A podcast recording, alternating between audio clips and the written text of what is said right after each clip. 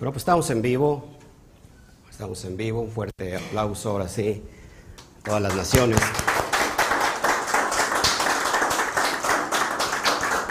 Estamos, estamos muy felices por, por entregar eh, esta nueva porción, la que inicia el año, ¿no? 54 porciones del ciclo anual. Vamos a empezar con Bereshit. Estábamos también, por otro lado, consternados por todo lo que está pasando en el mundo, por lo que hoy el universo nos regala como este eclipse solar. Y vamos a ver todos los pormenores, así que quédate, no te vayas, por favor, ayúdanos a compartir. Es muy importante que compartas estos estudios. Vamos a hablar un poquito o mucho del mundo espiritual y creo que nos viene muy bien por todo lo que está aconteciendo alrededor del mundo. ¿Qué les parece? Ok, así que ahora sí saludamos con un fuerte Shabbat Shalom. Uno, dos, tres. Shabbat Shalom. Baruch Hashem.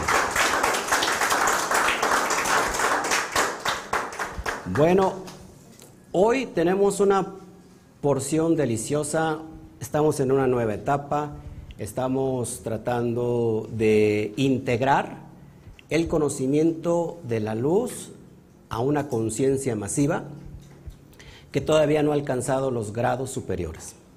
Y cuando hablo de grados superiores, significa que nos hace falta todavía mucho, mucho para elevar nuestra conciencia todo lo que vemos alrededor del mundo, eh, todas estas dimensiones, eh, ¿qué se escuchó? Ah, pónganle en vibrador, por favor. Eh, todo lo que está pasando alrededor del mundo es debido a lo que a la energía de la, que la humanidad está transmitiendo. Debido a un odio gratuito, tenemos toda esta dimensión en el mundo.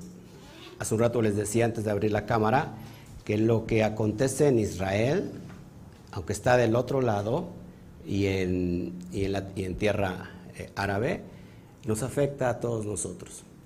De alguna manera todos hemos puesto un grano ¿no? De arena para que este conflicto se esté dando. Es necesario entonces que mientras la luz se oculte, no va a haber un entendimiento elevado. Estamos eh, hoy bajo el eclipse solar, donde precisamente la luna cubre el sol, y el Talmud dice que es un mal augurio, es una mala noticia, y se dice porque no se reconoce a un rabino que ha muerto, ¿no? Y no se le ha reconocido, no se le ha dado ese honor, cuando muere un rabino, significa que esa luz como que se ha opacado.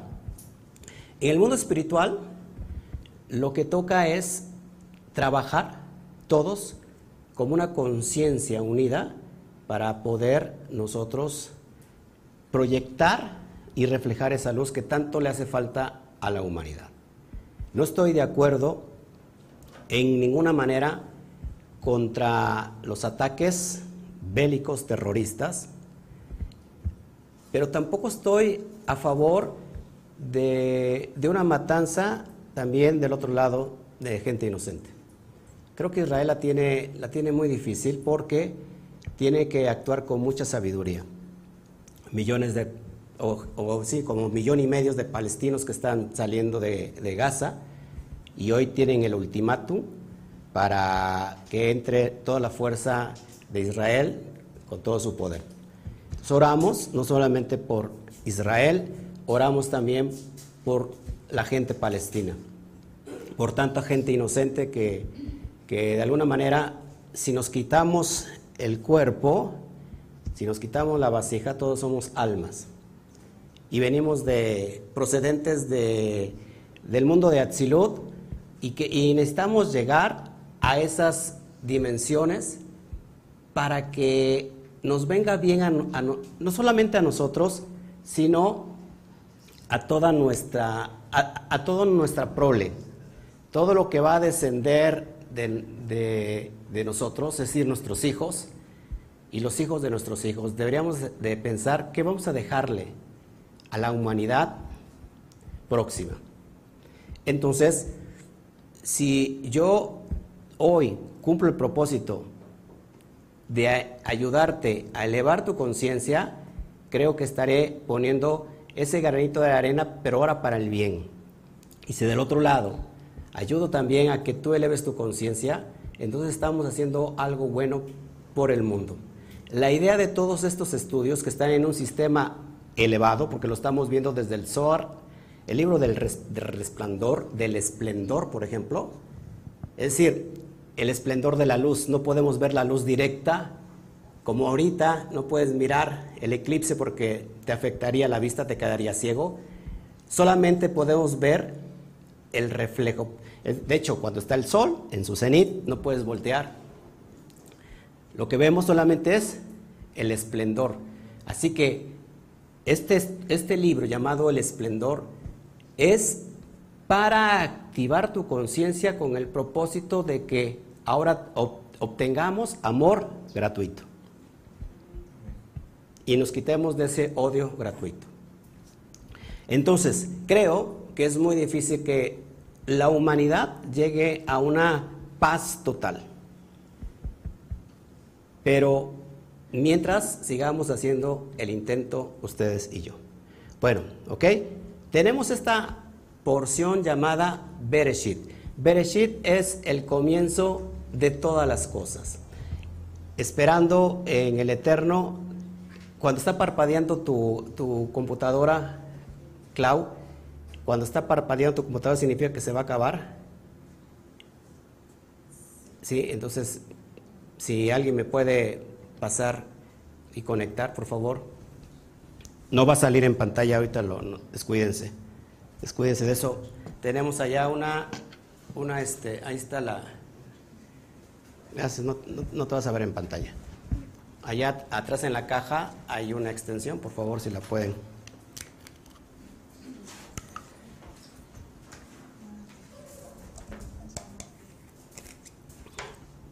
Mientras me conectan aquí, no están a cuadro, así que despreocúpese, no sale. Hay una extensión naranja, hay una extensión naranja clarita ahí, chica. Es muy larga. Ahí hay una conexión. Ok, entonces yo estoy muy gustoso de, de iniciar de iniciar este, una, una nueva temporada con ustedes. Por atrás, por atrás, por atrás, por atrás, por aquí. Por atrás, Alberto, para que no se vea. No. Una nueva temporada con todos ustedes porque no sé cuánto el Eterno, cuánto tiempo me dé y nos dé, pero si hay luz, aprovechémoslo. Si hay luz, aprovechala. Llenémonos de esta luz. Entonces, vamos a iniciar con, este estudio llamado Bereshit. ¿Qué significa Bereshit? Se puede traducir como en el principio, en el comienzo, pero como hablaba hace un año, Bereshit se puede transmutar como Bet Reshit y se traduce como dos principios. Espero que este año tengamos dos principios, no solamente un principio físico, porque inicia un año nuevo, sino también un año espiritual, una renovación espiritual para sus vidas. ¿Ok? Y bueno, esta porción, acuérdense que la estamos estudiando desde el Zohar Kadosh, el libro del, del resplandor o del esplendor en el año 5784, en el año judío, por supuesto, 2023 para el, el año occidental. Comprende desde capítulo 1, verso 1, al capítulo 6, verso 8. Y vamos a hablar del cosmos, vamos a hablar del universo, vamos a hablar de, los ángeles, ¿le interesa hablar de los ángeles? Vamos a hablar sobre todo el tema que nos ocupa hoy es la frase que vemos en Génesis 1.26, Bereshit 1.26, que dice, hagamos al hombre, conforme a nuestra imagen y nuestra semejanza. Entonces vamos a ver, número uno, ¿qué, qué, dice el Zohar? ¿A quién, ¿Con quién se estaba comunicando Hashem? ¿Con quién se estaba comunicando Dios? Porque dice hagamos. Hagamos al hombre, ¿no? Es la pregunta de los 64 mil. ¿Y con quién se estaba comunicando? ¿Con quién estaba hablando? Por supuesto, el Zohar habla que estaba hablando con ángeles, pero también hace referencia a que estaba comunicándose con su propia Shejina. En el, en el comienzo de, este, de, esta, de esta parasha dice Bereshit bara Elohim. En el principio creó Elohim. Elohim es un nombre de Dios. Y el Zohar dice que Elohim es, eh, es Bina. Bina.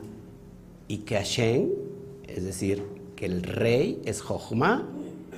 Y, y Elohim vendría siendo, eh, sí, es una especie de artesano, el cual Juma, que es Abba, acuérdense que es padre, le, le dice, le dice la, la Bina, hagamos al hombre a nuestra imagen y semejanza. Entonces la Bina, que es el artesano de arriba, manifiesta al hombre. Vamos a entender todos esos conceptos porque acuérdense que Elohim viene siendo la parte izquierda. ¿Y, la parte izquierda qué representa? ¿Se acuerdan? El rigor. el caos. Entonces, si el texto de la creación inicia Bereshit bara Elohim, es decir, en el principio creó Dios los cielos y la tierra, Elohim, que es caos, este mundo fue creado con caos. Pero lo que pasa es que no hemos entendido la perspectiva correcta de mirar el caos.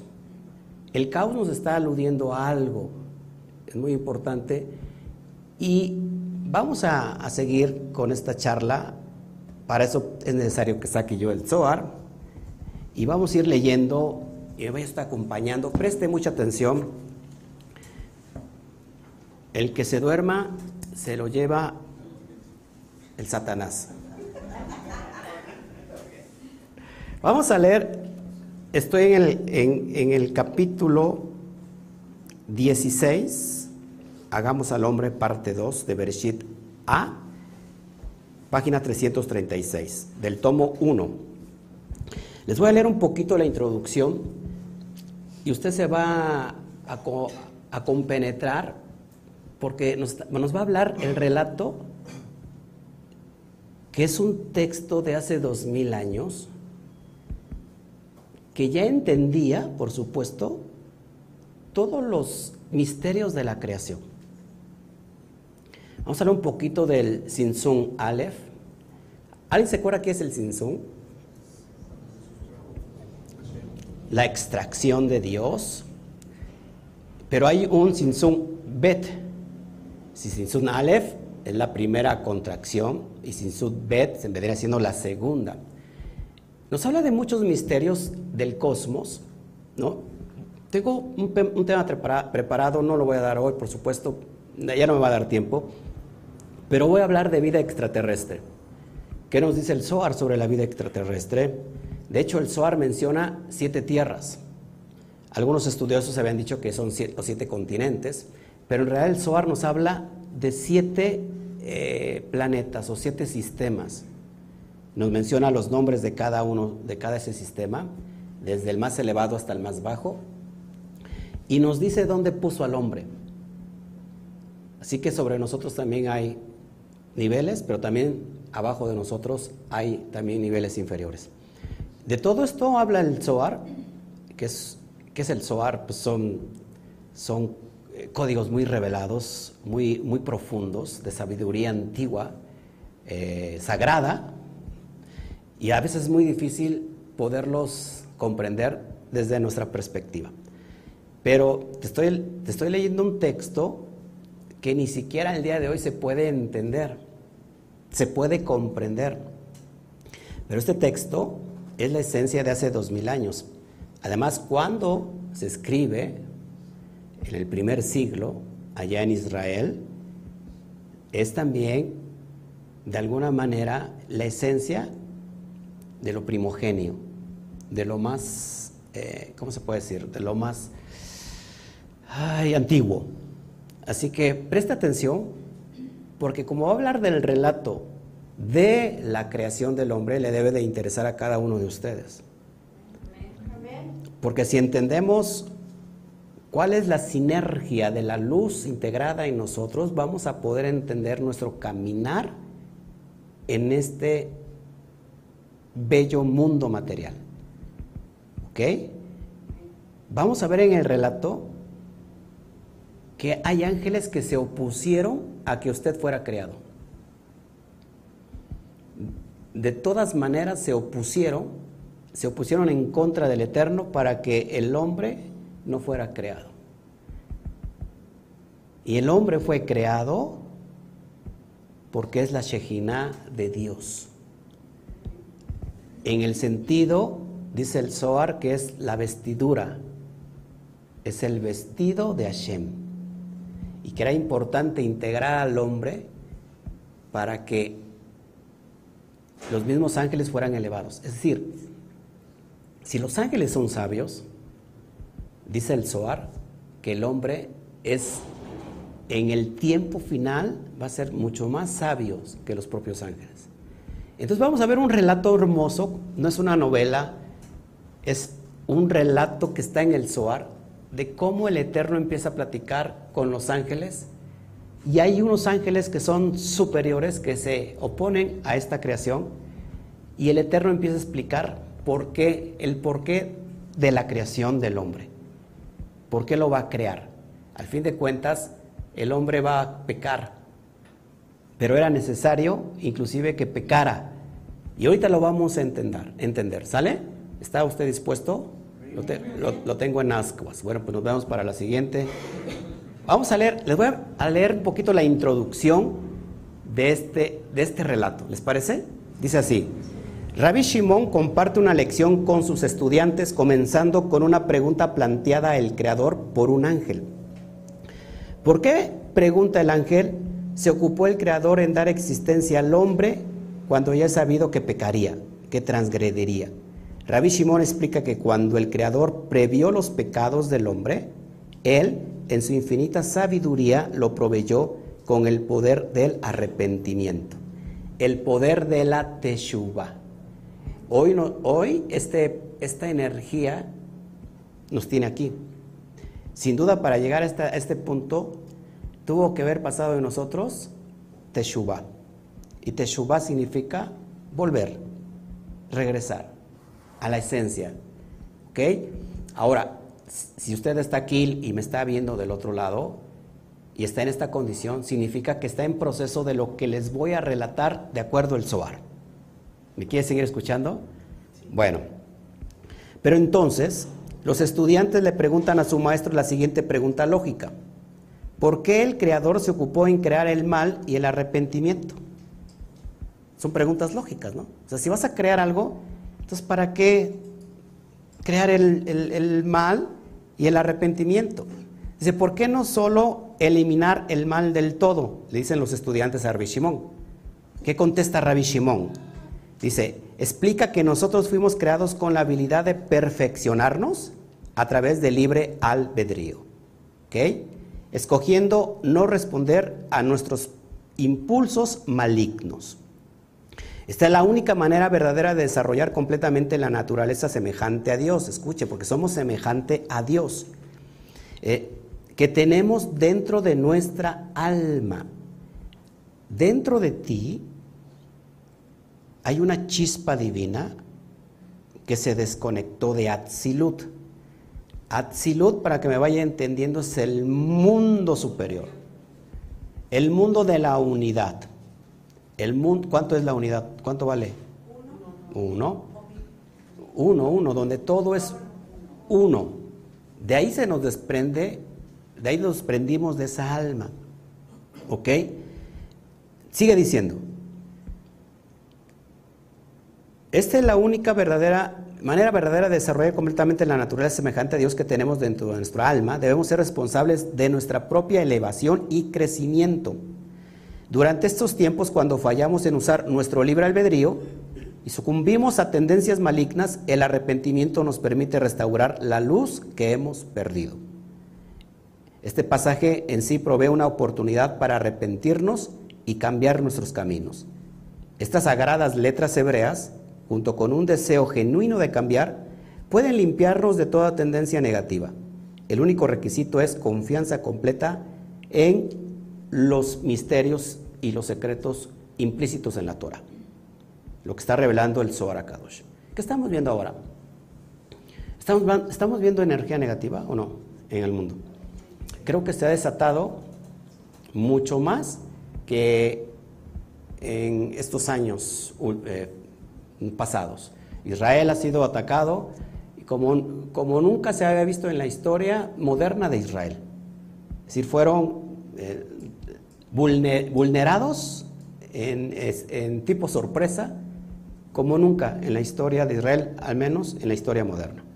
Ahora, si nosotros estamos viendo energía negativa, la buena noticia es que esa energía la podemos transmutar, porque la energía no se puede eliminar, sino que ni se destruye, ni se, ni se elimina, sino que se autotransforma. Entonces el, Eterno nos ha dado el poder a nosotros de poder transmutar lo que para, para este mundo le está causando mucho, mucho conflicto. Vamos a leer el primer versículo con que dice, hagamos al hombre a nuestra imagen conforme a nuestra semejanza. Vamos a ver qué nos dice el Zohar. Se los voy a leer y se los voy a ir explicando. ¿Le parece bien?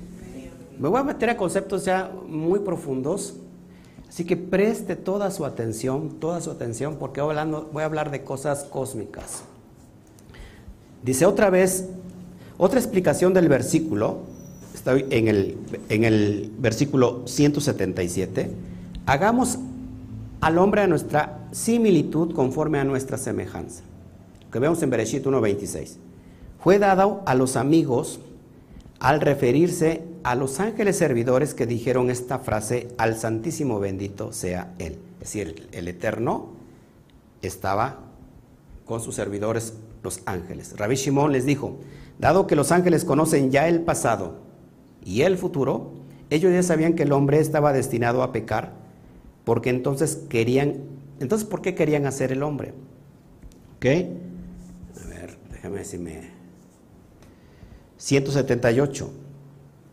No solo eso, sigue diciendo el relato, sino que también los ángeles, Asa y Asael, voy a hablar más al ratito de estos ángeles, que son ángeles muy elevados, que provienen de Atzilut, que provienen de la, de la unión de Jochmavina, donde tienen mucha luz y están muy elevados.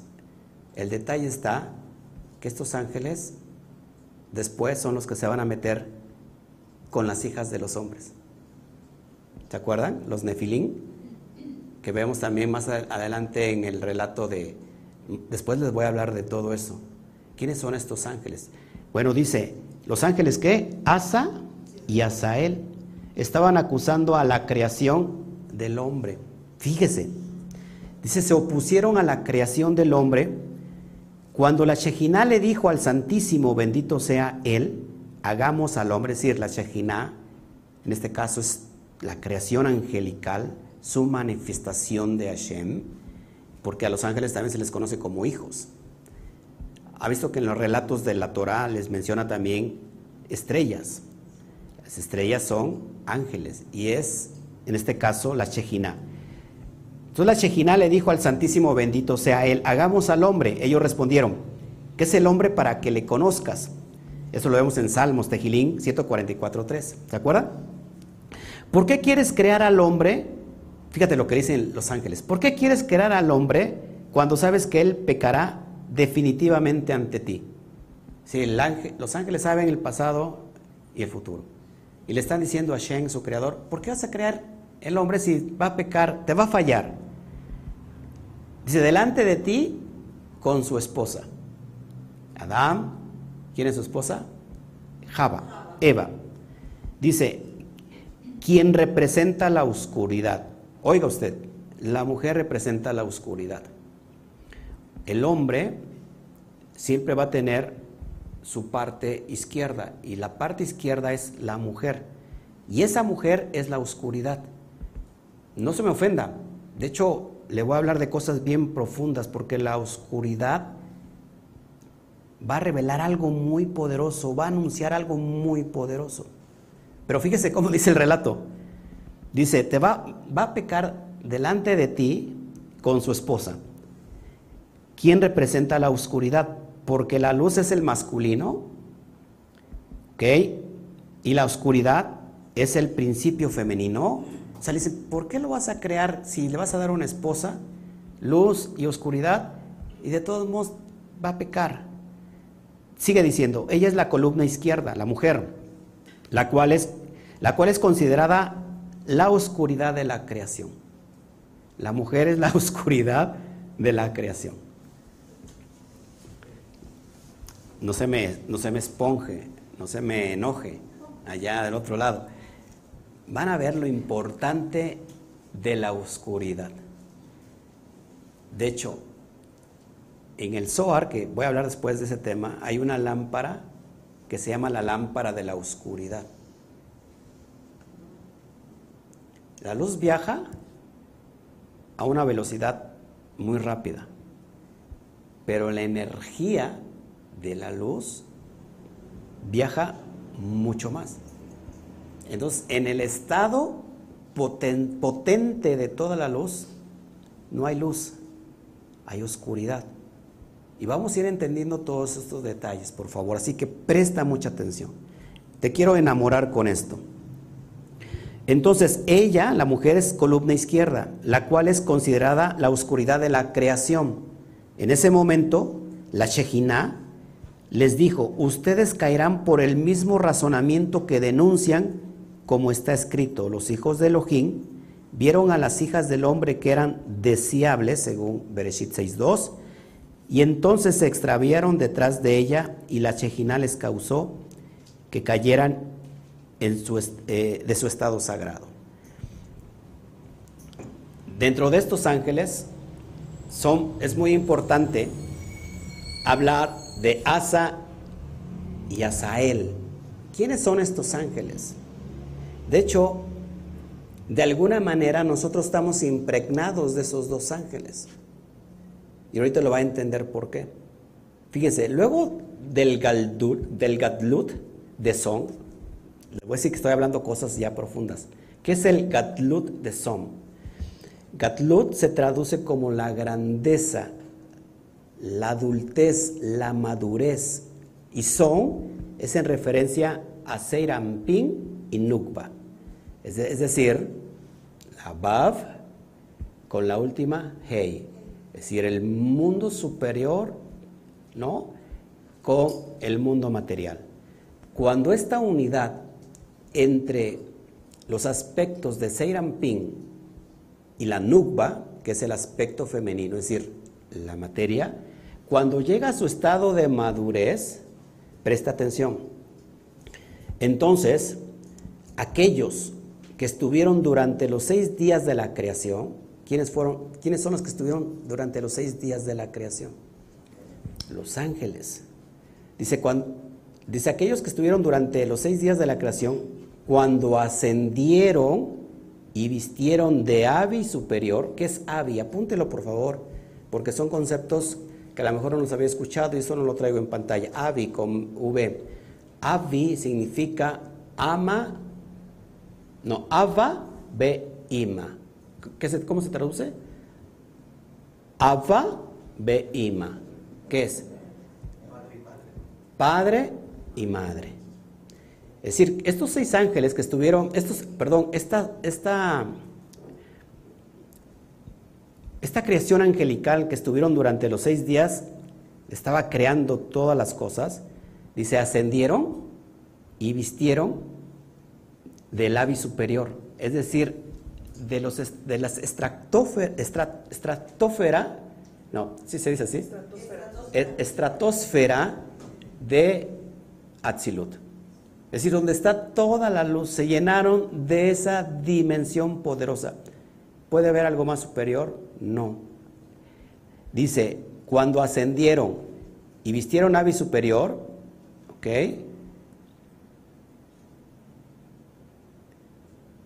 Y bajaron a Son, es decir, a Serampín y Nubba, hizo surgir, escuche, hizo surgir a Adán a Rishon, nuevamente.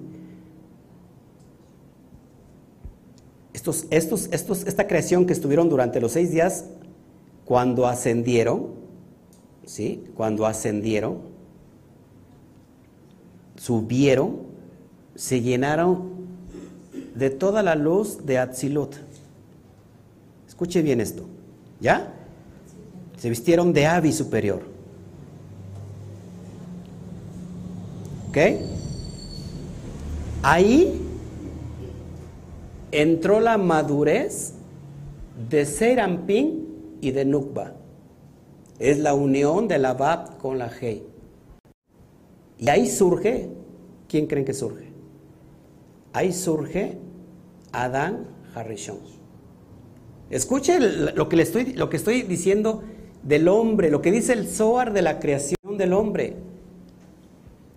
Cuando los ángeles completaron su, su, su, rol, su, su proceso de elevación, y entonces se crea la madurez entre el mundo emocional con el mundo físico, ahí es donde se crea Adán Harrison.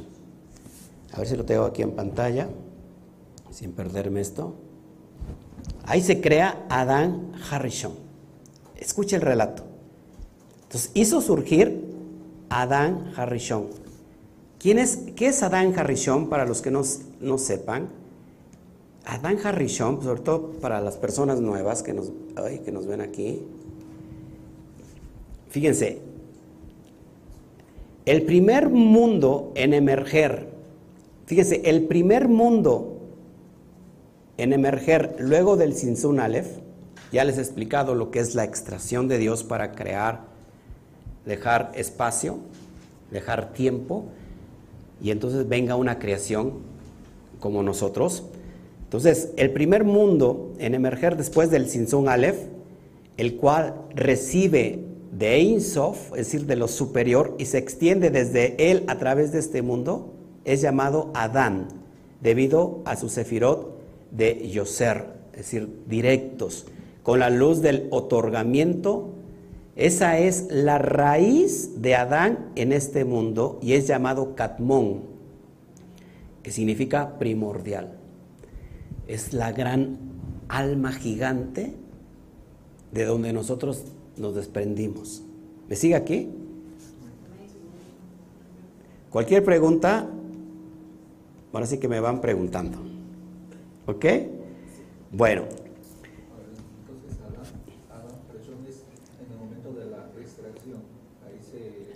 En el momento donde se, se crea la madurez de estos seis días de creación, dice que sus ángeles suben y entonces ahí es donde, en ese ascenso, que hay madurez, es creado Adán Harishon, ¿sí? El, primer hombre se puede decir. Y este suceso se le conoce cuando la primera extracción del Sinsum, la creación es Adán Harishon. Eso se le conoce también como Adán Katmon, porque Katmon significa primordial. Ahí es porque está recibiendo, fíjense, está recibiendo todo lo que es el Sinsun Aleph sobre él. Este Adán Katmon tiene toda la energía de Insof. O sea, toda la luz, toda la potencia, en ese sentido ahí está elevado más allá de los ángeles. ¿Sí? ¿Están entendiendo ahí? Vemos un texto en el Nuevo Testamento donde dice que primero que Él nos hizo un poco menor a los ángeles. Después del proceso del Mesías, en el sentido de que Mesías que significa elevar nuestra conciencia, dice, nos has hecho al hombre un poco mayor que los ángeles. Entonces, después de esta gran creación, viene un descenso del hombre. ¿Cuándo? Cuando, cuando transgrede. Y, es, el relato que estamos nosotros hablando. Por eso los ángeles dicen, pues si, si va a pecar, ¿para qué lo vas a hacer? Porque los ángeles de alguna manera sabían que cuando el hombre cayera, ellos indiscutiblemente tendrían que bajar de nivel. Porque el fin y el propósito del hombre es regresar al Adán primordial. Vamos a estudiarlo, ¿sale? Entonces, el orden de su creación fue primero el Katnut. ¿Qué es Katnut? Apúntelo. Es el comienzo de la formación en donde solo existe la sefirá de Keter. Katnut es el principio. Solamente está la sefirá de Keter. Keter, acuérdense que está impregnada de qué? De Ein Sof. ¿Ok? Solo está eh,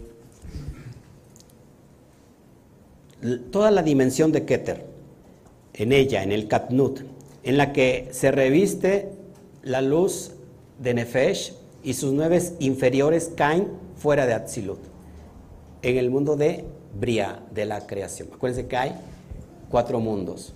Acuérdense, Atzilut,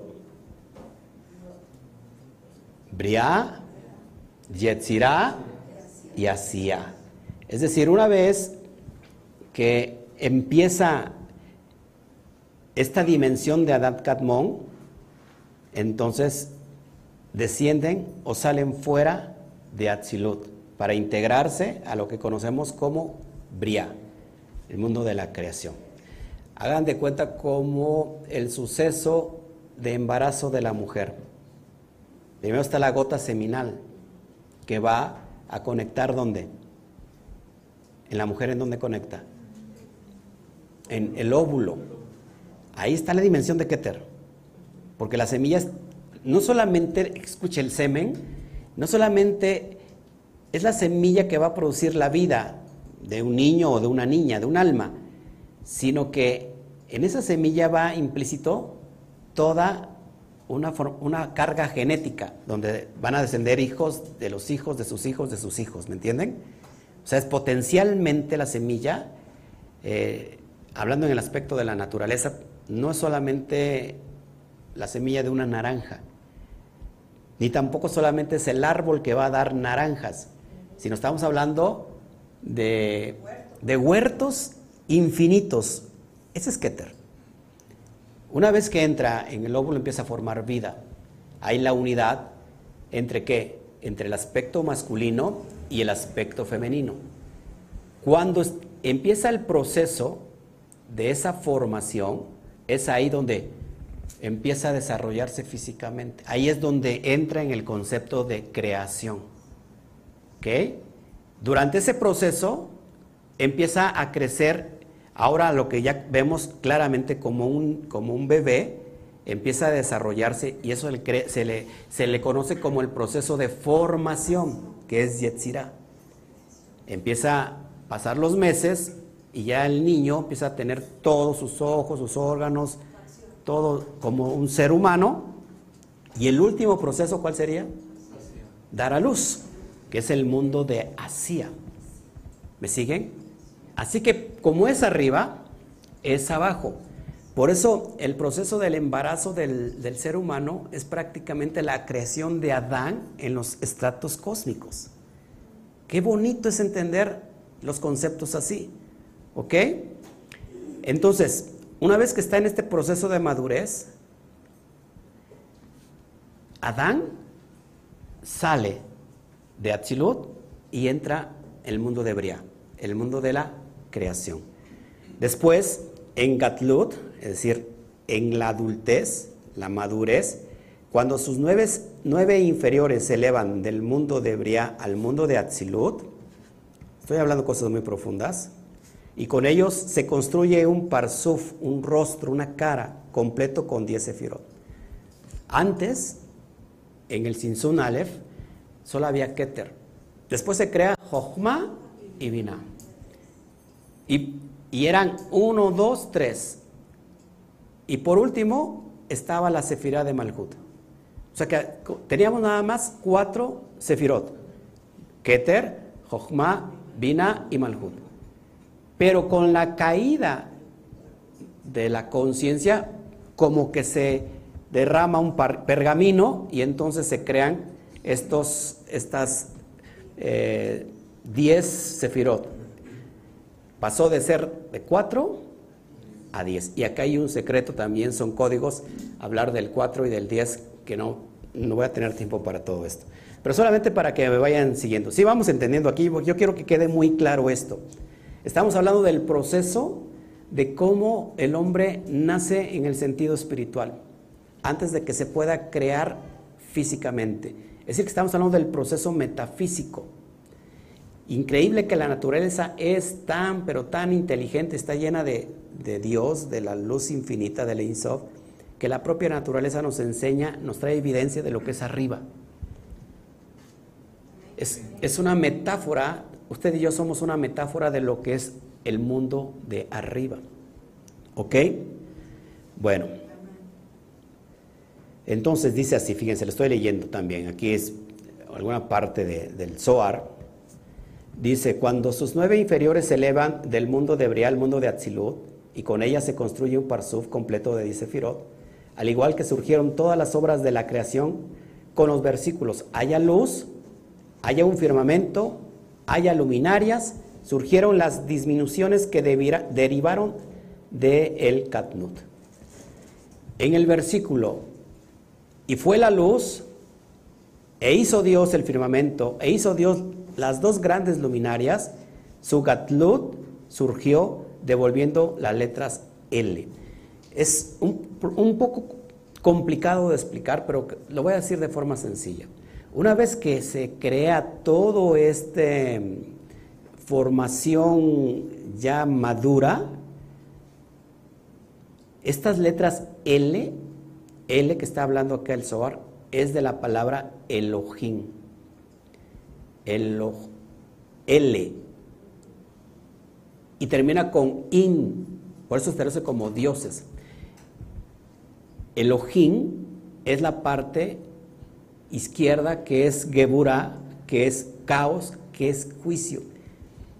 Lo que está diciendo el Zohar, que estas letras serán recogidas a su dimensión original. Es decir, que el hombre tiene el potencial de cambiar el caos en esta manifestación material. Pero algo está pasando, ¿por qué no lo estamos haciendo? ¿Por qué no estamos nosotros cumpliendo con, con ese propósito? Es muy fácil porque no hemos elevado nuestra conciencia. Porque queremos componer primero nuestros asuntos emocionales sin primero bajar la luz para poder iluminarlos. Entonces el mundo, las personas, o sea, son más, es, más factible que tú le, le, corrijas, le ayudes a corregir sus, sus puntos negativos, sacándolos del problema como un arte de magia. Es decir, yo quiero conocer cómo salir de, por ejemplo, lo que se dio después de, esta pandemia que trajo en las personas una depresión, hay otra palabra, ansiedad.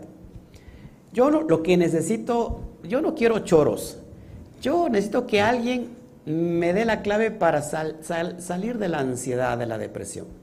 Y quieren brincarse el proceso porque son flojos y no quieren trabajar en su proceso interior.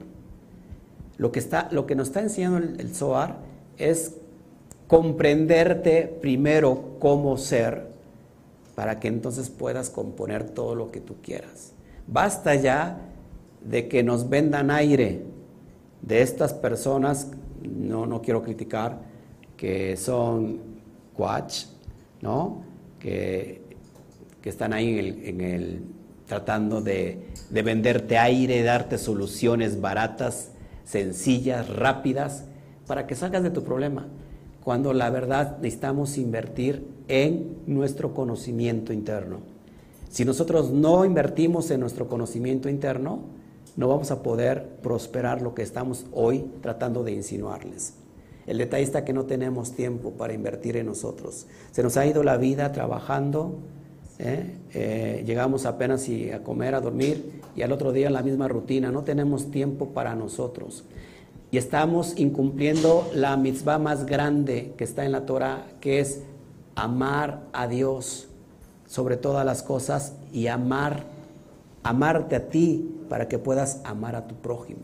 Y el más prójimo o el próximo que tenemos somos nosotros mismos.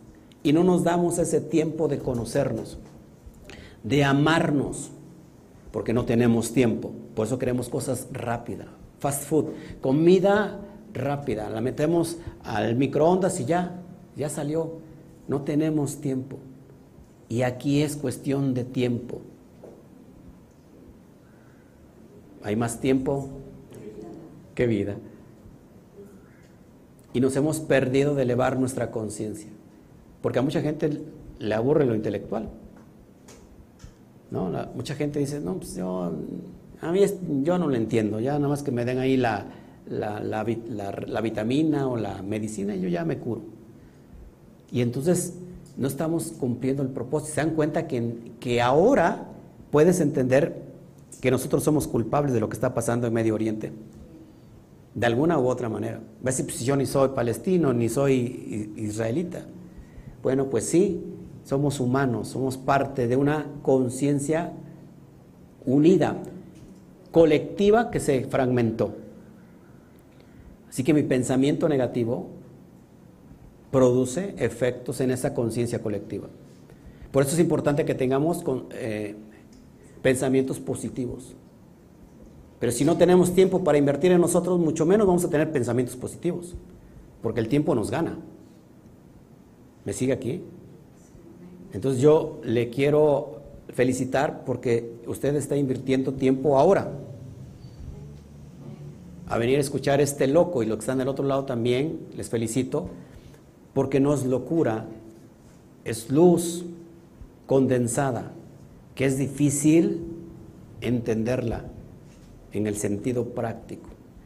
Y estoy tratando de, decir cosas muy, muy profundas de, manera muy sencilla, pero me voy, voy a seguir, si no, no... De igual manera, de igual forma, aquí en el versículo, hagamos al hombre, hubo una disminución en la que Nukba hizo descender sus letras L a Bia. ¿Qué es Bia? Los mundos. Bria, Yetzirah y Asia. La cual, la Nukba, la Nukba es el aspecto femenino, lo que recibe la vasija, lo que recibe la luz, perdón. Esa disminuye en estas seis sefirot que conocemos, ¿no? Desde Gesed, Geburat, Tiferet, Nesathot y Yesod. Los aspectos emocionales, que hay, hay mucho trabajo y mucha carga que tenemos que hacer ustedes y yo. Ok. Bueno, estos descienden, escuchen, sin un Rosh. ¿Qué es Rosh? ¿Se acuerdan qué es Rosh? Sin cabeza. Es decir, no, descienden sin intelecto. Es lo que está aconteciendo y nos está pasando factura hoy en el mundo, porque estas emociones que se manifiestan no tienen dirección, no tienen cabeza. Quien las está dirigiendo son los pies. Pero como estamos hablando del aspecto animal, son las patas. Porque usted tiene las emociones dirigidas por sus patas y no por su cabeza. Es lo que dice el Zohar. Y prácticamente lo que, es lo que pasa con nosotros. ¿Me, explico? Sí, exactamente. Entonces, sin un Rosh y todos ellos, y, y con ella, todos los ángeles que son sus huestes. En el versículo, y creó Dios al hombre, surgió el gatlut, es decir, la, la, importancia de la madurez. Los amigos dijeron que él llamó grupo sobre grupo de ángeles elevados, les hizo tomar asiento delante de, él y les dijo, quiero crear al hombre. Esto es son. ¿Qué son? Ya se los dije. A ver quién. ¿Qué son? Ping y Nukba. Es la integración de Vav con la última Hei. Dice, fueron disminuidos a Bak. Bak son los seis bordes, es decir, las seis esferas emocionales. Y junto con ellos todos los ángeles de lo alto cuando él quiso crear al hombre. Es decir, que por la disminución, la caída del hombre, también los ángeles cayeron. Y vamos a entender este proceso. Ellos aludieron a ello con las palabras, les hizo tomar asiento delante de él, ya que tomar asiento indica disminución de nivel. Estaba con, su, con sus huestes celestiales y le dijeron, tomen asiento. Y tomar asiento es disminuir, disminuir del nivel, pues el nivel es completo solamente cuando se está de pie. Pero al estar sentado, dice el Zohar, el nivel se reduce. Por consiguiente, todos los ángeles fueron disminuidos a Bak, sin un Rosh. Es decir, fueron disminuidos a estos seis bordes, pero sin una cabeza, sin un Rosh. Para que me vaya entendiendo. Esta parte de aquí tenemos lo que es la dimensión de Atzilut, donde está eh, en, el, en el mundo superior, en el cosmos, es el pensamiento divino, la, los pensamientos divinos que se conocen como mojín, mojín, mojín de, de, ¿cómo se dice cerebro en hebreo? Moaj. Así que mojín serían como plural, ¿no? De cerebros. Estos cerebros son los pensamientos divinos. Es lo, es lo referente a la cabeza, ¿ok? A la cabeza. La cabeza tiene siete orificios. Cuénteselos. Dos ojos, dos oídos, dos fosas nasales y una boca. Siete en alusión al árbol de la vida de desde Gesed a Malhut. Es decir, que la propia cabeza del hombre nos está enseñando que debemos de, dominar las midot inferiores con la cabeza. Pero ¿qué pasa? No lo hemos visto, o sea, no tenemos ese dominio, no tenemos así esas cualidades. Entonces descienden a este, a este nivel de los seis sefirot, pero sin cabeza. ¿Ok? Es debido a esto que los ángeles se alarmaron e inquirían sobre la naturaleza de este hombre por quien dice, tú nos has disminuido. Él les dijo, el hombre, eh, perdón, él les dijo, Hashem, el hombre que ha sido creado a nuestra imagen será mayor que ustedes en sabiduría. ¿Cuántos me dicen amén? Se me hace que usted no es hombre, usted es un ángel caído. Esto es cuando son, nuevamente, ¿qué son? Serampin y Nukba hagan volver las letras L a su grado. Fíjense, los mundos vía, que es Bria, Yetzirah, hacia, se elevarán junto con ellos a Atzilut. Y el hombre alcanzará Narán. ¿Qué es Narán? Naranjas y limas, limas y limones. Narán significa Nefesh, Ruach y Neshama. Es decir, alcanzarán los niveles. No puedes ir a Atzilut si tu unidad, no hay la unidad de Nefesh Ruach y Neshama. De Atzilut, lo cual es inmensamente más elevado que los ángeles. Estoy hablando bien de ustedes, el Zohar está hablando bien, Dios está hablando bien de nosotros. Entonces, todos los ángeles ascenderán gracias a Él, gracias al hombre a Atzilut, como verdaderamente fue en el sexto día antes del pecado. En, qué momento hizo Dios al hombre? En el sexto día, antes del pecado. Y si cuando los ángeles escucharon de esto, enseguida estuvieron de acuerdo con su creación. Qué precioso. Dijeron, ok, vamos a sufrir un ticún que no necesitábamos hacer, pero si el hombre nos va a elevar, aceptamos el reto. Los únicos que no estuvieron de acuerdo fueron dos, Asa y Asael.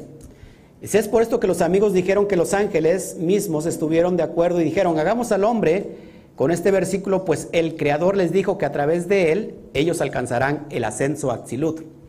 Y Rabbi Shimon les dijo acerca de esto, ya que ellos conocían lo que sucedería, esto es, que él pecaría y perdería todos los mojín, es decir, todos los intelectos de Atzilut, nuevamente y caería de vuelta a Vía, a, a, Bria, y todos los ángeles junto con él. ¿Por qué estuvieron de acuerdo en hacer al hombre? Ya que ellos perderían más de lo que habían ganado en ese momento. ¿Por qué estuvieran de acuerdo los ángeles si iban a perder más de lo que ya tienen? Por otra parte, los ángeles Asa y Asael estaban acusando a la creación del hombre. Los ángeles conocían que ellos pecarían Así que Asa y Asael de inmediato acusaron y manifestaron que el hombre pecaría. Es decir, Asa y Asael no estuvieron de acuerdo. Y no estar de acuerdo delante de la luz divina creo que es un grave error. De cualquier forma, si todos los ángeles estuvieron de acuerdo y en ese momento la divinidad les dijo, eso que ustedes acusan, perdón, eso que ustedes acusan causará la propia caída de ustedes. Escuche, como está escrito, y los hijos de Dios vieron que las hijas de los hombres les venían bien y tomaron como mujeres a las que preferían de entre todas ellas. ¿Alguien puede cerrar esa puerta, por favor? Escuche, y la divinidad les hizo descender de su kedusha. Es decir, que vieron a las hijas de los hombres, gustóle, violóle, comióle y todo lo que termina en ole. Es tremendo eso, ¿ok? ¿Y por qué Asa y no estuvieron de acuerdo con la creación del hombre como toda la creación de los ángeles elevados? Escuche, todos los mojín de Gatlut, de madurez, los pensamientos divinos que surgen durante los seis mil años, ahora son de Gar, es decir, de los primeros. Gar se traduce como los tres primeros. ¿Quiénes son los tres primeros? Keter, Jodma y Binah. Dice de Af, de este rostro divino. De Af estamos hablando de Seir, no, no de Seir Ampin, sino de Ariampin. ¿Ok? Sino de Bak de Af, es decir, de un inferior, de un rostro inferior, es decir, de Serampín.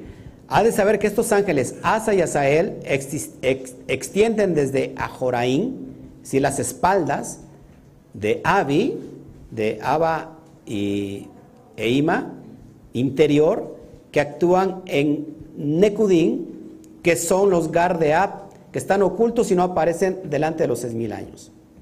pocas palabras, estaban en desacuerdo Asa y Asael. Ahorita vamos a entender quiénes son ellos. Por, supuesto son los ángeles caídos, que se les conoce como los Nefilín. ¿Escuchó a Bilán? ¿Escuchó algo de Bilán? ¿El profeta? Bueno, Bilán, de ellos toma la sabiduría. Ahorita lo voy a hablar un poquito. Fíjense. Por consiguiente, resulta que esta respuesta que dio el Creador a todos los ángeles elevados, esto es que el hombre creado a nuestra imagen, su sabiduría sería mayor que la sabiduría de ustedes, por lo que todos ellos estuvieron de acuerdo en ser disminuidos con la locución. Hagamos al hombre. Esta respuesta no fue satisfactoria para Asa y para Sael porque su esencia es de Gar de Es decir, estos ángeles estaban súper mega elevados. Y dijeron, no queremos, no estamos de acuerdo con que tú hagas al hombre. Porque ellos iban a disminuir. Pero ¿qué creen? Estos ángeles disminuyeron completamente y no fueron elevados con el propósito del hombre. Sigo leyendo, más este, no los quiero aburrir. En el capítulo 169 dice, vamos a leer esto.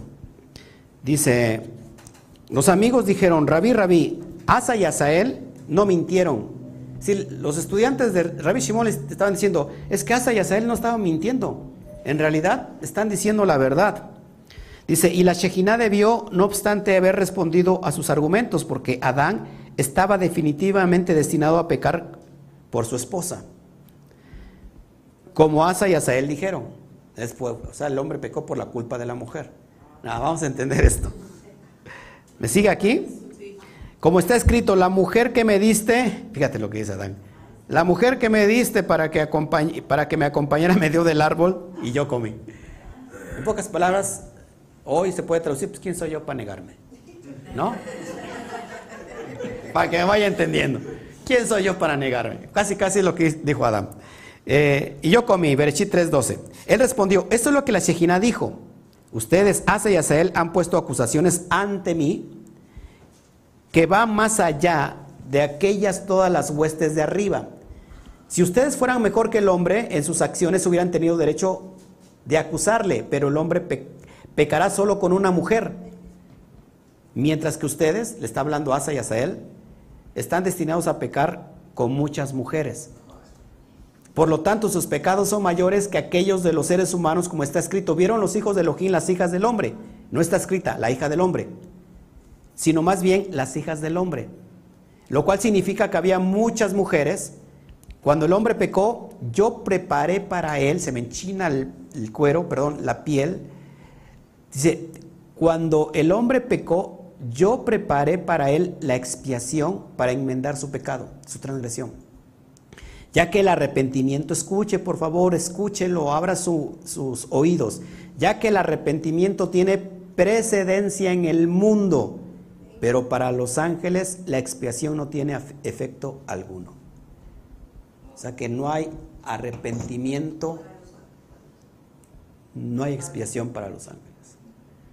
Es impresionante. Seguimos, seguimos. Ya casi voy a terminar la primera mitad. 180. Vamos a leer el texto. Me voy rápido porque quiero hablarles un poquito de cosas más importantes. Ok, dice, ¿por qué todo esto? Todo lo que yo les relaté. Habría sido mejor si la oscuridad no se hubiera creado en el principio femenino y el hombre no hubiera pecado del todo. Es decir, ¿para qué creamos a la mujer, que es el aspecto femenino, que es la oscuridad? ¿Para qué? Si el hombre no hubiera pecado. ¿Ok? Rabbi Shimon respondió, si el Santísimo bendito sea Él no hubiera creado la inclinación al mal y al bien, los cuales son oscuridad y luz, no hubiera habido ningún precepto o transmisión para el hombre de Bria, de creación, del mundo de, de, la creación. Así el hombre fue creado con ambas, con luz y oscuridad. Como está escrito, ven, hoy te he puesto delante de ti la vida, el bien, la muerte y el mal, en Deuteronomio 30, 15. El hombre se le dio el libre albedrío para escoger entre la vida y la muerte, entre la maldición y la bendición. Es por esto que los preceptos y transgresiones se aplican a los hombres y porque se les, y porque se les regala a los hombres la opción entre el bien y el mal. Ellos le preguntaron, ¿por qué todo esto? Mejor que él no hubiese creado la oscuridad. Entonces el hombre no tendría recompensa o castigo en oposición a ser creado y tener que pecar, causando por ello mucho daño y mucha destrucción. Es decir, a veces pensamos con, ideas eh, muy, ¿cómo se puede decir? Muy lógicas, como los estudiantes de Rabbi Shimon le estaban diciendo, ¿no? Eh, pues, ¿Para qué todo esto? ¿Cuántos de ustedes eh, hemos llegado a esas preguntas que a veces son necesarias? Porque las preguntas lógicas nos llevan al mundo de conocimiento. Y va a llegar el momento que entonces Rabbi Shimon les va a decir, por esto y por aquello, y entonces los estudiantes van a decir, ahora entiendo. Ok, sigamos. 181. Él les dijo, fue correcto crearlo así al hombre con luz y oscuridad, porque la Torah fue creada para el bien del hombre. Escuche, así que mujer, el Zohar les llama la parte izquierda, les llama oscuridad, pero escuche por qué, que eso es poderoso. Dice, porque la Torah fue creada para el bien del hombre, ya que contiene castigos para los transgresores y recompensas para los justos. Hablando en el sentido religioso, eh, no en el sentido religioso, porque lo que yo puedo decir es que la Torah contiene el que la abre y extrae la luz, va a tener propósito en su vida, y el que no, pues pasa, pasará la vida sin ningún propósito sobre esta, sobre esta tierra. Así, no puede haber recompensas para los justos o castigos para los pecadores sin el hombre de bría que consiste en luz y oscuridad. Fíjense, el mundo fue creado para no tener forma, para estar en la oscuridad por forma, por, forma, por causa, perdón, de los pecadores, sino para ser habitada. Lo dice Isaías 45, 18, dice que la tierra, el mundo fue creado para ser habitado, no no para que estuviera sin forma. Tou babou. ¿Ok? Esta recompensa es la concepción de la Torah, como está escrito, porque la tierra estará llena del conocimiento de Hashem. Isaías 11:9, porque la tierra estará llena del conocimiento de Dios, así como las aguas cubren el mar. Sé porque la Torah y el Santísimo bendito sea Él son uno y Él mismo. La Torah y el Santo bendito sea Él son uno y Él mismo. De no haber sido creado el hombre de acuerdo a la luz y a la oscuridad, lo que le permite escoger entre el bien y el mal, recompensa y castigo, entonces no habría manera de revelar esta recompensa para los justos. Esta recompensa se refiere a lo que se obtiene de la Torah que fue creada para su bien. 182. Son 1500 versículos los que vamos a tratar. Ah, es cierto. Ya voy a terminar. Dice, más aún, la Torah de Bria, la Torah de la creación. ¿Dónde está, dónde está instalada la Torah escrita? En el árbol de la vida. Serampin. Ok. La Torah de Bria, la cual consiste de luz y oscuridad, recompensa y castigo, es la vestimenta de la Shejina. Si el hombre no hubiera sido creado, escuche hombre por favor, escuche mujer. Si el hombre no hubiera sido creado, la Shejina habría permanecido sin vestimenta. Es decir, la gloria de Dios te habría desnuda. No te siquiera que me diga, wow, por, por parte de esta gloria. Créasela, esto es poderoso. Sigo leyendo. Como un indigente que no trae ropa. Si el hombre no hubiera sido creado, la gloria de Dios te hubiera desnuda. Como un indigente que no tiene ropa. Y acuérdense que desnudez en la Torah es algo muy negativo. Es una transgresión muy fuerte. Por eso no, no verás la desnudez de tu padre. Increíble. Por lo tanto, quien quiera que peque, actúa como si estuviera despojando la Shejina de sus prendas.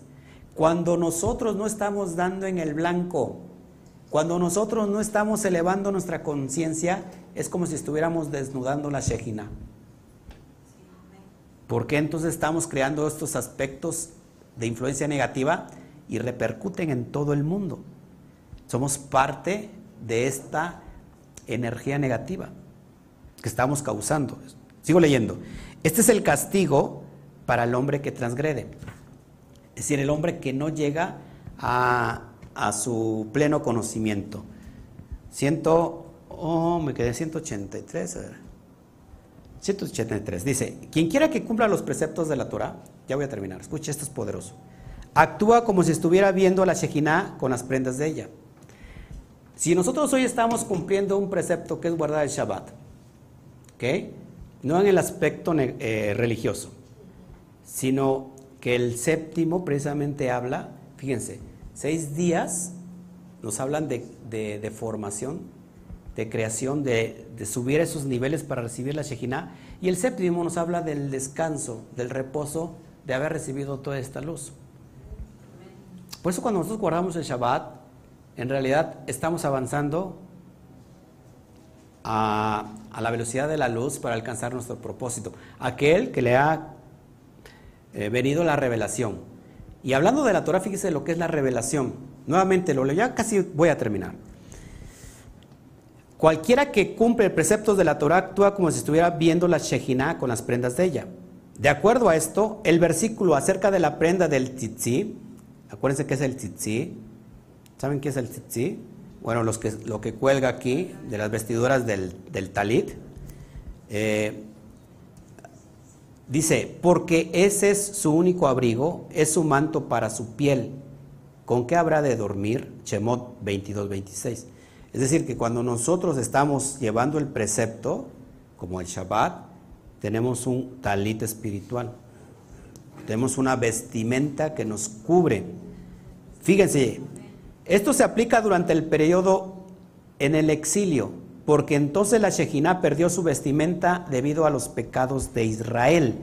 La Shejina, la gloria de Dios, perdió su vestimenta debido a las transgresiones de Israel.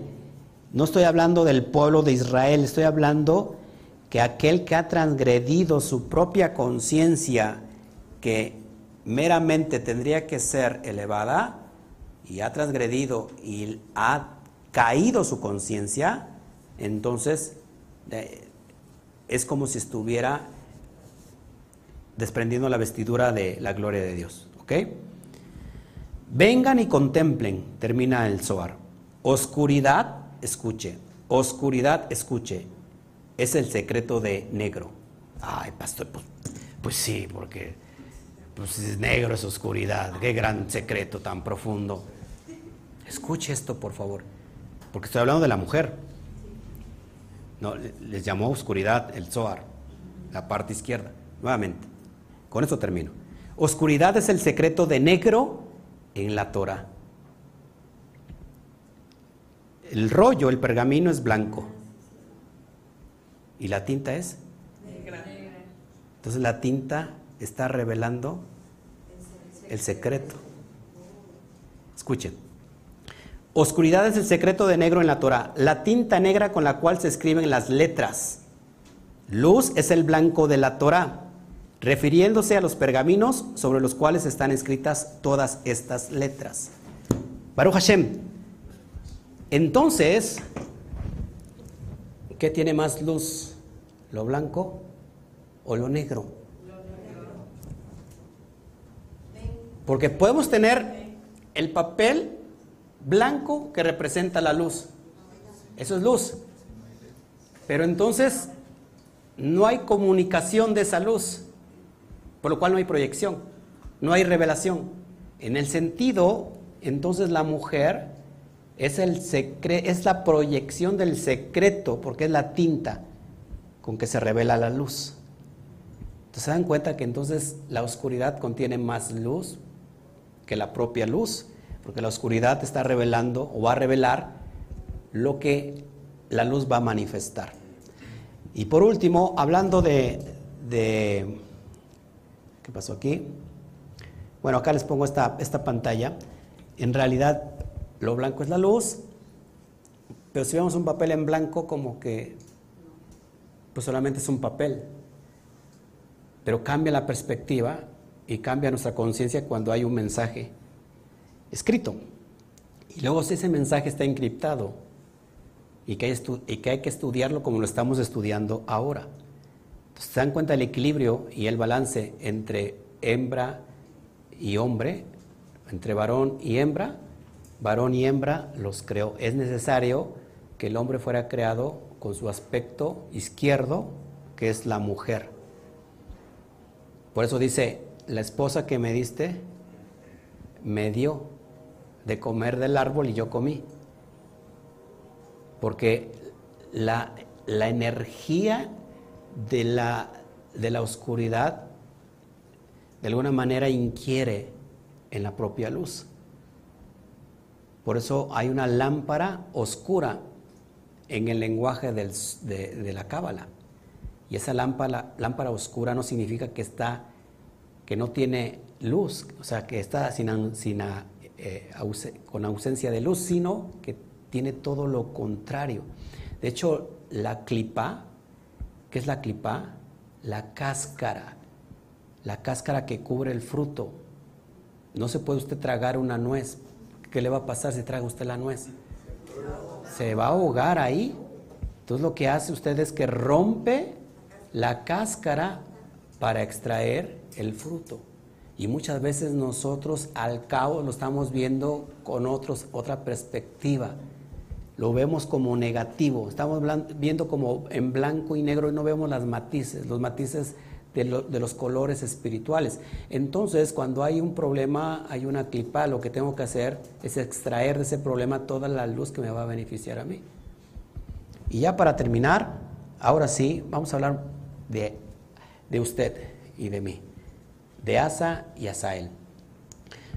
Son dos fuerzas de la creación. Dos fuerzas de la creación. Escucha, estamos hablando de comandantes supremos. En el libro del Zohar, eh, bueno, ya lo mencionamos, pero fíjense, en, la parasha de Hayesara, que trae el Zohar, dice, dice que Balán aprendió de todos estos hechizos que hizo de su padre, pero aprendió todos los conjuros y los hechizos principalmente en las montañas del este. La tierra del este es así porque los reyes Asa y Asael, que el Creador arrojó del cielo porque se quejaron de la creación del hombre, habitan en esas montañas, en las montañas del este. Están allí atados con cadenas de hierro y dan amuletos a la gente. Y allí Balán, dice, lo conoció como está escrito, de Aram, Balak me, trae al rey de Moab de las montañas del oriente, el lugar de Asa y Asael. Ahora, estas dos, dos este, fuerzas, que es Asa y Asael, en la creación, canalizan la luz sobre nuestros deseos egoístas y los fortalecen. Por eso el hombre no llega a su propósito porque está, está recibiendo la energía de Asa y Asael que, que van directamente en nuestros deseos egoístas y los van fortaleciendo. A ver, cuando dice el texto, Dios, eh, Dios nos hizo a, su imagen y semejanza, significa que entonces soy Dios. Fíjense el concepto, ¿eh? es algo muy profundo, no estoy blasfemando. El ser humano cumple el rol de ser nukba, de ser vasija. La luz es Dios. El ser humano constantemente recibe luz del Creador. En ese sentido soy vasija, soy creación. ¿Cuándo soy Dios? Entonces. Cuando entonces emulo, ¿no? Aquel que me está dando. Entonces yo veo al Padre hacer y yo lo hago. Es decir, el Padre, que es luz, me está dando. En ese momento soy vasija. Pero entonces quiero imitar lo que el Padre hace y entonces yo empiezo a dar. Y ahí soy Dios. Soy Dios. En ese sentido, nuestro propósito no solamente es ser vasija, sino ser Dios, es decir, ser dadores. Pero como esta energía de Asa y Asael nos está, nos está eh, fortaleciendo el deseo egoísta, entonces por eso tenemos esta eh, manifestación negativa en el mundo. Es muy difícil entonces para el hombre salir de, este ego, es decir, de estas dos fuerzas que están canalizando estos deseos egoístas, eh, porque su, el deseo egoísta se va reforzando. Es decir, puedo usar mi ego y sentir algunos placeres para que constantemente me, me retienen como si estuviera atado por ellos. Como está escrito, allí están atados en cadenas de hierro y dan amuletos a la gente. Es decir, nuestro, nuestro deseo de, dar está atado, porque está fortaleciendo este deseo de, recibir solamente placer para mí. Primero yo, después yo, hasta el último yo. Es decir, y del, prójimo ni hablamos. Fíjense, montaña, ¿saben cómo se dice en hebreo, hermana Ángeles, que usted está en el mundo de Atzilut? ¿Eh? ¿Cómo se dice montaña? Ar, ar. Y viene de la palabra irurim. Irurim significa dudas, dudas.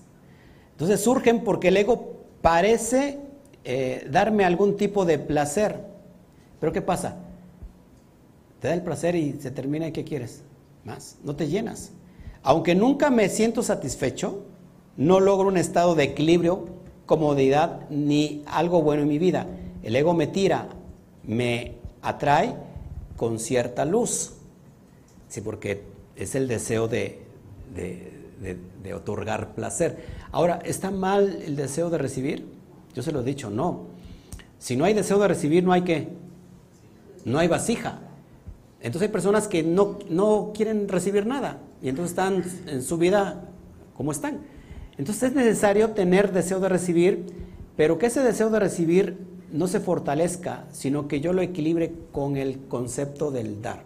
Es decir, el egoísmo lo equilibro a través de qué? ¿Cuál es lo contrario?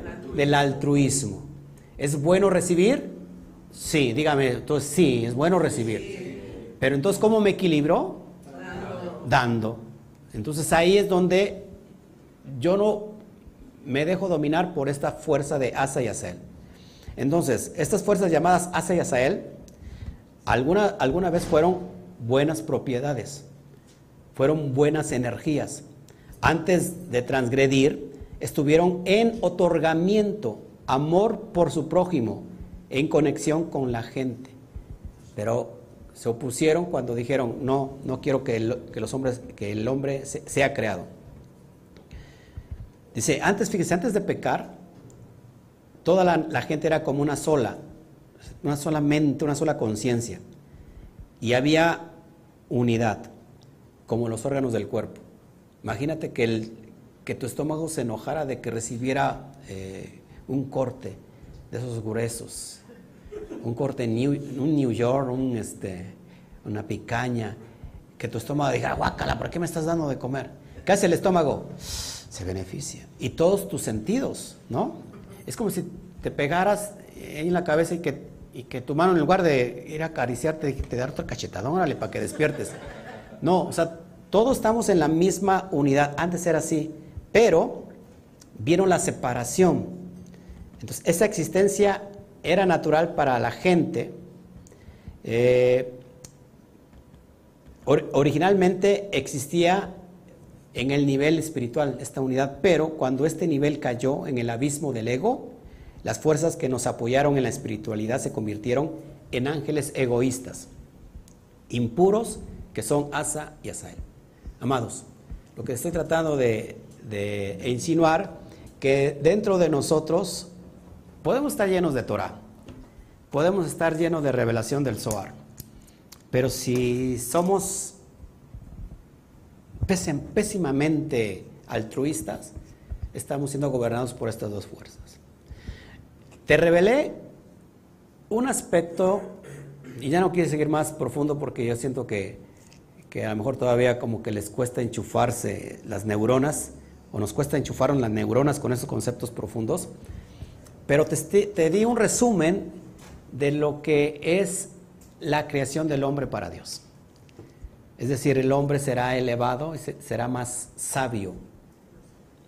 El proceso de, del hombre es unificar su nefesh, ruach y neshama.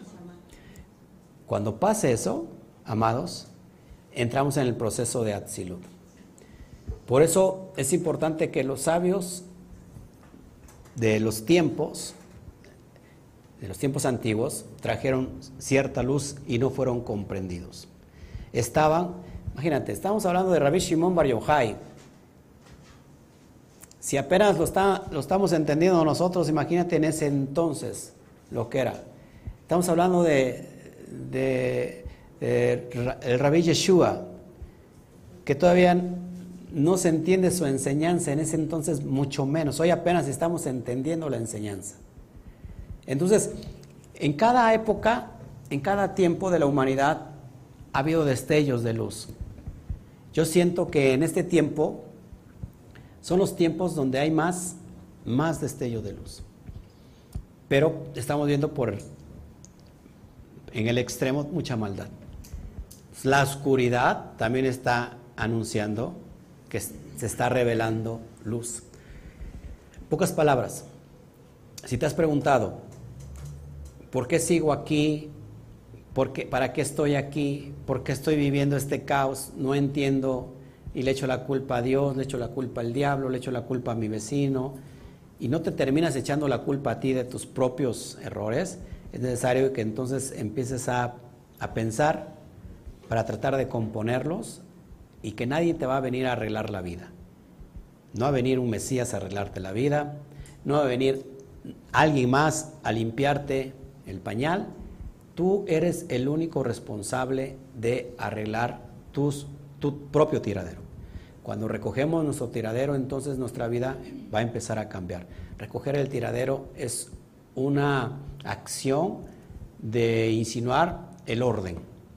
O sea, no puedo vivir ordenado si, todo, si todos mis pensamientos están en un tiradero.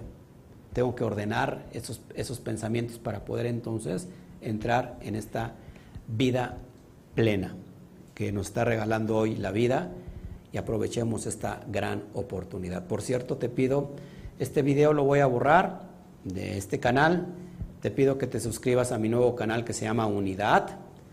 Tengo cero suscriptores porque todavía no, apenas si lo publiqué. Voy a eh, subir estos videos, los voy a borrar de aquí y lo voy a pasar a, a este canal. Por favor, vaya ahí, suscríbase, lo espero. Y si hay preguntas, con todo gusto. Adelante.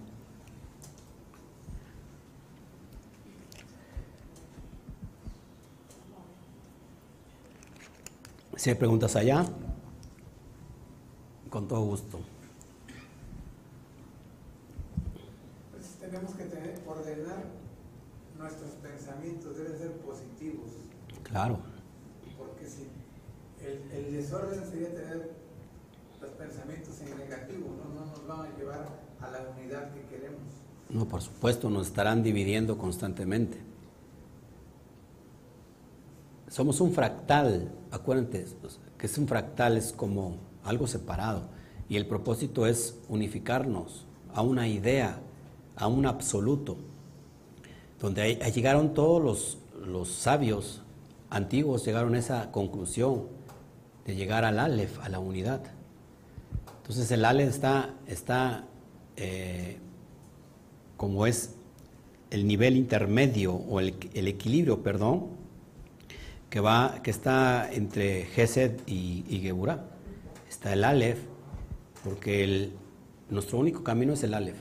A ver, si, si yo no pienso como tú piensas, entonces si estoy dividido tengo un gran problema contigo. Y entonces te voy a odiar porque tú no piensas como yo. Y entonces te voy a perseguir, te voy a destruir y viceversa. Eso es división.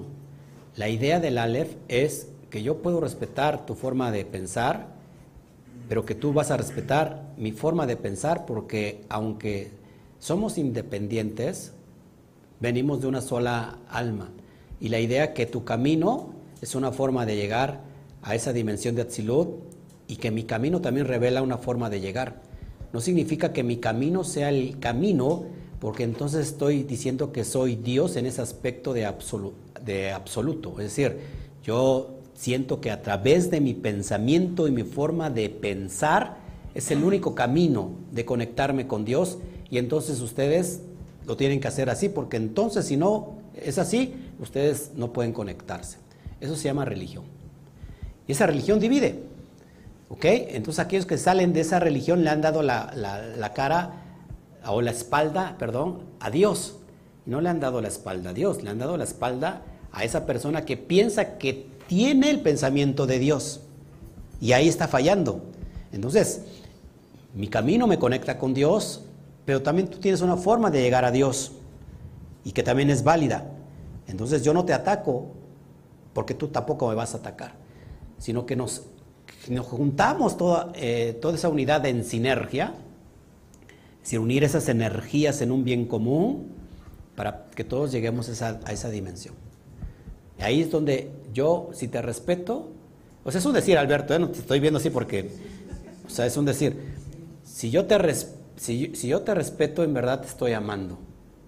Te estoy amando y estoy cumpliendo la misma más grande, no solamente sobre la Torah, sino sobre esta dimensión llamada eh, tierra.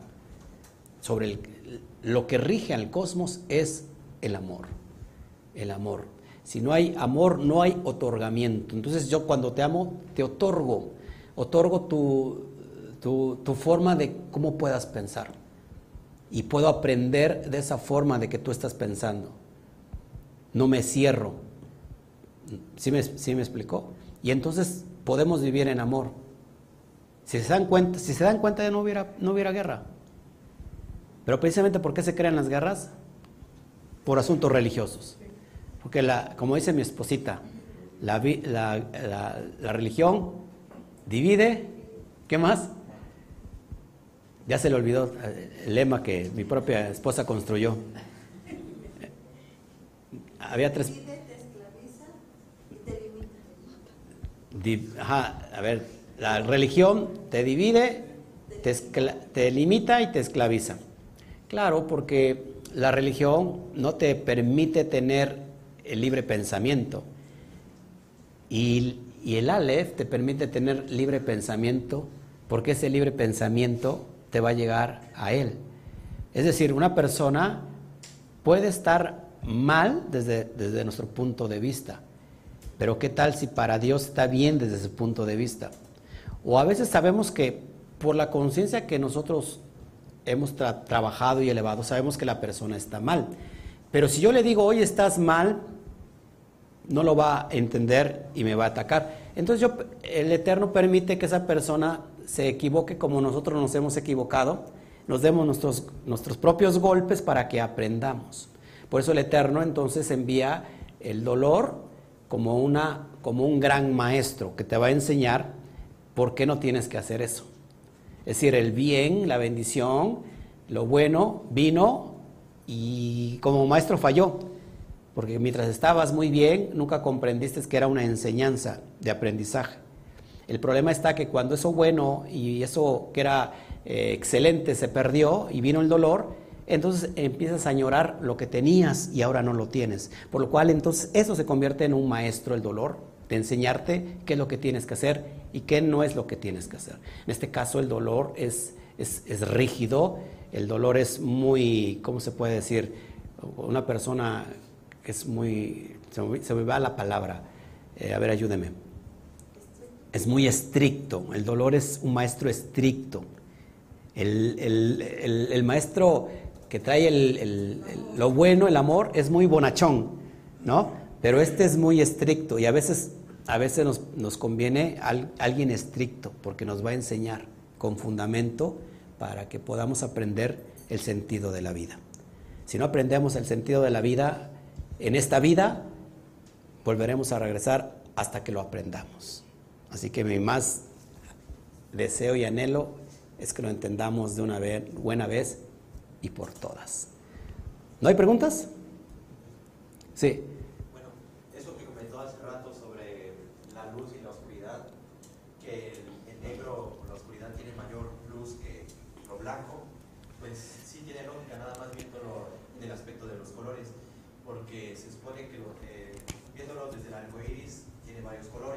El blanco se supone que no tiene ninguno, porque todos automáticamente se supone que le llegan y los, rebota, por, decirlo así, y el negro en cambio no, todo los absorbe. Y viéndolo, viéndolo en el aspecto cósmico, en, lo universal, los hoyos negros son negros, son oscuros, y esos tienen una gran cantidad de energía y de luz, porque todo lo van absorbiendo. Sí, fíjense que... Y otra cosa, sí. con eso que dijo de la semilla, que tiene mucha carga genética podría, en esa semilla hay muchas generaciones. Pero ¿cómo se ve eso en el aspecto biológico? A lo que me refiero es de que, por ejemplo, un hombre en condiciones óptimas podría embarazar a una mujer, si, él tuviera sexo con una mujer diariamente, diariamente la, puede, la podría embarazar y tuviera pues, miles de hijos, ¿no?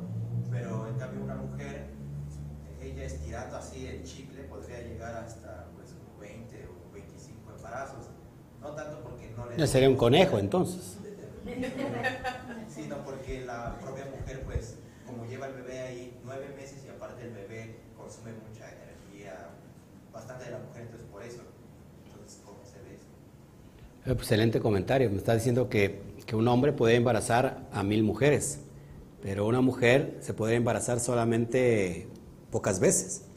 En ese sentido, ahí está la potencialidad de la semilla, ¿no? Eh, pero de todos modos, la semilla necesita una vasija. Si no hay vasija, entonces no puede manifestarse la potencialidad de la semilla. Eh, y por el otro lado que estás diciendo que los hoyos, en realidad los hoyos oscuros, los hoyos negros, ¿no? que contienen gran carga de energía, que te pueden tragar toda una, dimensión, ¿no? prácticamente. Entonces, eh, la oscuridad resguarda mucha energía. Lo que pasa que nosotros, en el sentido de, lo que es back, es decir, de los seis bordes, nos ha traído a esta manifestación donde vemos todo como, como, este, como bilateral, ¿no? como, como binario. Conocemos al mal y, desde nuestra perspectiva inferior hemos visto que el mal pues algo muy negativo. Sin embargo, en el mundo de Atzilud entendemos que es una misma luz, que es una misma fuente. Positivo y negativo es viene de una misma fuente. Entonces yo no podía decir que, la, que no necesitamos la, línea negativa, porque a ver, si no tuviéramos hoy esta línea negativa en la corriente, no se daría esta luz. Entonces no solamente tengo lo el, polo positivo, debemos tener el polo negativo. Puedo tener polo positivo y, dos cables de polo positivo, pero si no tengo el polo negativo, es más, eh, podríamos crear un cortocircuito. Necesitamos el polo negativo para que entonces se manifieste la luz. Entonces, ¿lo negativo viene siendo negativo como lo hemos visto? Pues no, en realidad es, es una misma esencia. Es una misma esencia que tiene dos dimensiones y las dos son para enseñarnos. Pero desde este punto inferior, desde este punto de conciencia baja, hemos visto que lo malo para nosotros es muy negativo. Pero desde el mundo de Atzilut entendemos que es una misma esencia y que lo malo ni es malo, ni, ni es tan malo, ni lo bueno es tan bueno. ¿En qué sentido? El, amor es muy bueno, ¿sí o no?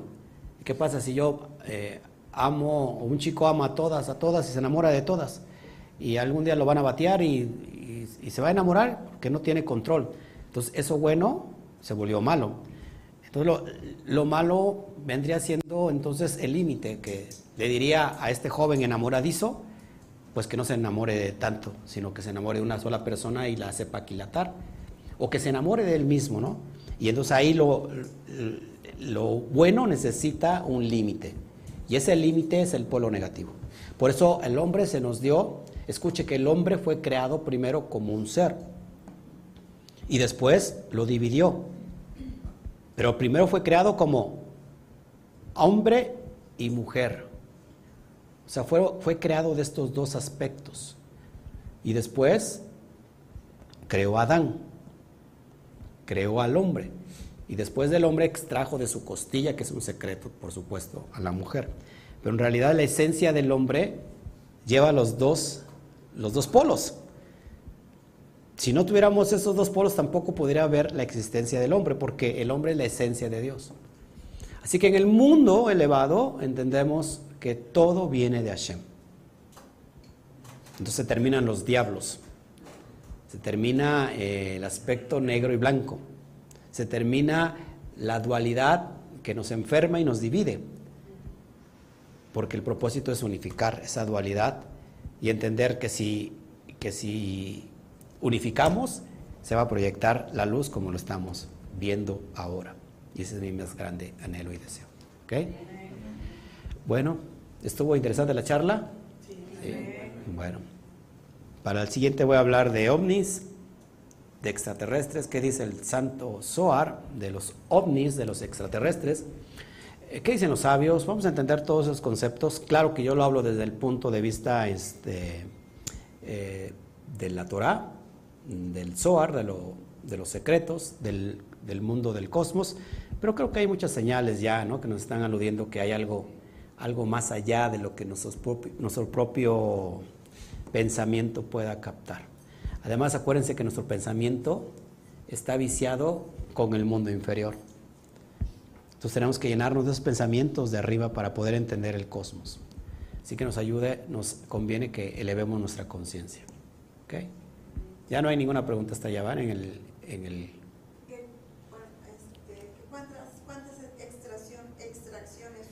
Son dos, Aleph y Bet.